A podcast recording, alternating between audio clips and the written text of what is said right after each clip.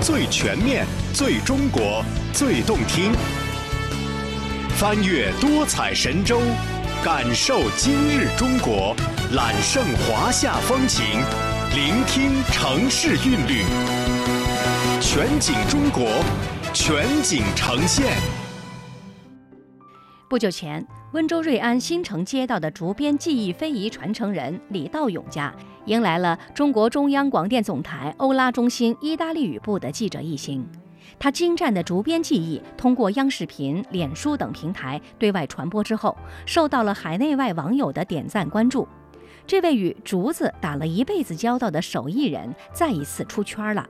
请听温州台发来的广播专题：李道勇用竹子编织美好生活。李老师给我们讲一下这个小毛竹的特点呢？主要就是要三个拧的竹子，这个竹节一节一节比较长。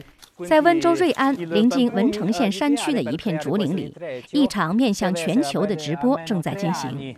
在意大利籍作家唐云和中央广播电视总台欧拉中心意大利语部主播张国成的解说下，竹编技艺非遗传承人李道勇将如何砍竹子、加工处理、编织等一道道工序进行了详细展示。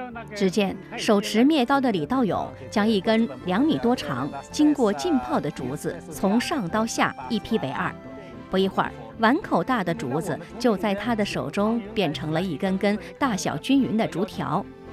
这场竹编技艺直播通过中央广播电视总台易语客户端、脸书及央视频等新媒体平台传播，截止目前，总点击量已突破五十万次。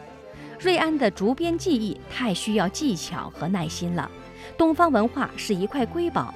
李道勇精湛的技艺吸引了不少意大利网友的留言点赞。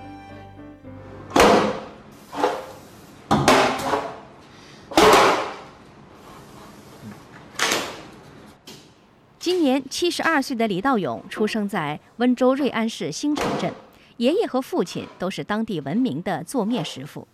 在父辈们生活的年代，人们的日常生活离不开竹编制品，所以做面在当时是一个非常重要的工种，做面师傅也备受尊敬。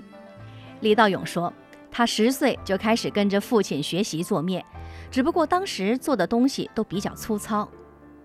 从小就开始做竹编，过去都是做农具的，做粗的，面席啊、箩筐啊、等机啊，供应给农民伯伯的。一九七二年，瑞安新城镇开办了第一家工艺竹编厂，二十岁出头的李道勇就作为做面师傅被招聘入厂。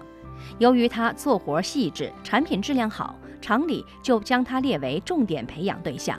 并先后安排他到东阳、嵊州等地学习工艺竹编，并指派他专门做样品。不久后，眼界逐渐开阔的李道勇开始自学做细面和工艺竹编，而当时的他也十分享受竹编过程中涌现出的由内而外源源不断的创造力。这个技术学的时候，好像画画一样，动动脑筋。很有意思的，我今天想做动物，我就做动物；我想做花瓶，就做花瓶。李道勇得心应手的竹编技艺，让他很快掌握了竹编工艺品的制作方法。一批精致、美观、牢固的竹编工艺品陆续从他的手中诞生。没过几年，李道勇的竹编工艺品就被上海一家出口公司看中。经过进出口公司的包装推广，瑞安竹编开始正式踏出了国门。李道勇家用的茶具啊，水果篮啊，水果盘啊，高档的也有，全部都是那个日本啊、美国啊，每一个四月或十月份，外国人都到广州交易会订货的。不过，八十年代后期，随着社会经济不断发展，日本树脂、塑料茶盘陆续进入国内，竹编工艺品的生意受到了前所未有的冲击，李道勇所在的工艺竹编厂也因此解散。为了维持生计，李道勇另谋出路，办起了服装加工厂。但十年过去，生意也毫无起色。二零零二年，一次偶然的机会，隔壁村村民的一次委托，让他重拾制作竹编的信心。当时，女子出嫁，娘家要用复古式竹编工艺品做陪嫁，是经济发达地区的一种时尚。但是委托人问遍附近所有的做面师傅，都没人做得了一个叫做鞋溜子的陪嫁品。最后，唯独李道勇做出来了。通过制作这一系列复古式嫁妆用品，李道勇不仅得到了丰厚的酬劳，还让他找到了一条全新的竹编工艺品出路。从婚庆用品到舞蹈道具，到企业开业景品，再到龙舟装饰，从那时候开始，李道勇的竹编工艺品遍及各行各业，逐渐成为了当地一枚文化符号。李道勇。瑞安潭下永强啊，基本上家家户户每个女结婚都用到我这个东西的。一个单位开业啊，摆在门口这也有，画龙舟啊，做龙头龙尾、凤头凤尾这也有，满的不得了哎。随着温州对于非遗技艺越来越重视，李道勇的竹编工艺品也越来越受到全社会的瞩目。李道勇夫妇用传统竹编工艺编出长六十厘米、宽四十厘米的五星红旗图案作品，现收藏在瑞安国旗教育馆中。李道勇制作的双龙庆寿竹编作品获得温州市综合艺术比赛第二名。李道勇先后被评为浙江省首批优秀民间文艺人才、十大瑞安工匠、温州市非遗瑞安竹编代表性传承人。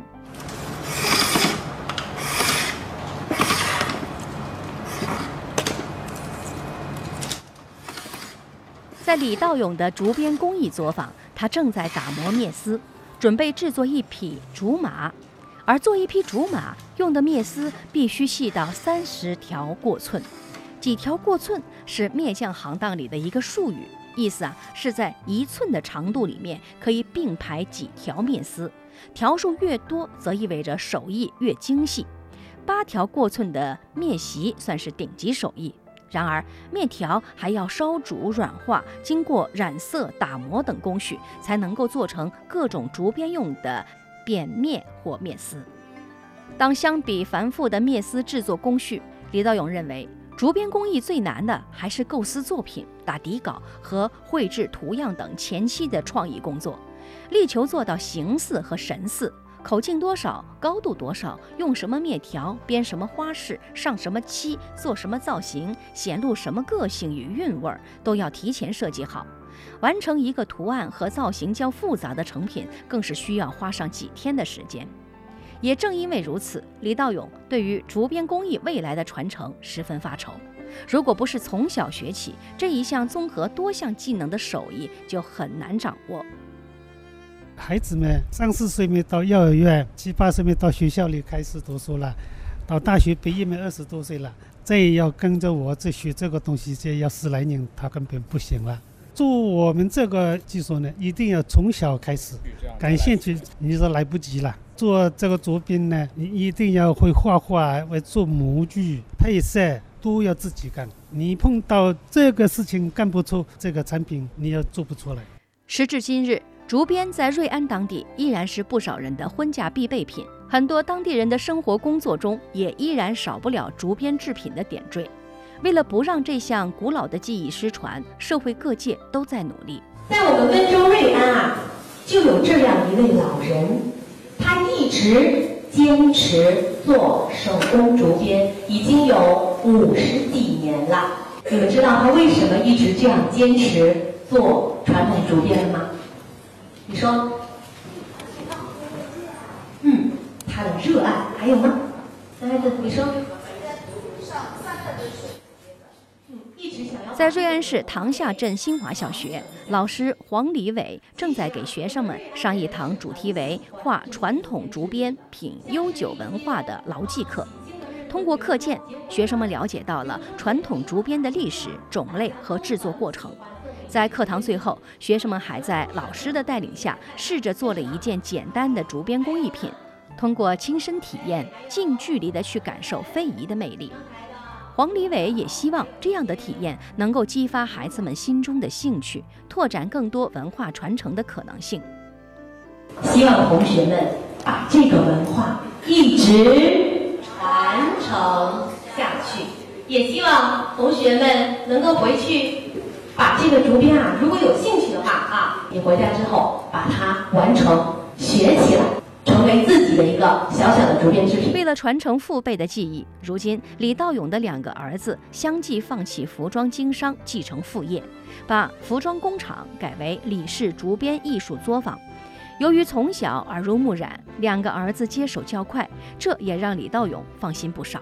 他希望两个儿子能够将竹编这门手艺代代相传。他心里的基础比较好，他们有决心就会传承下去。我一定喜欢他们传下去。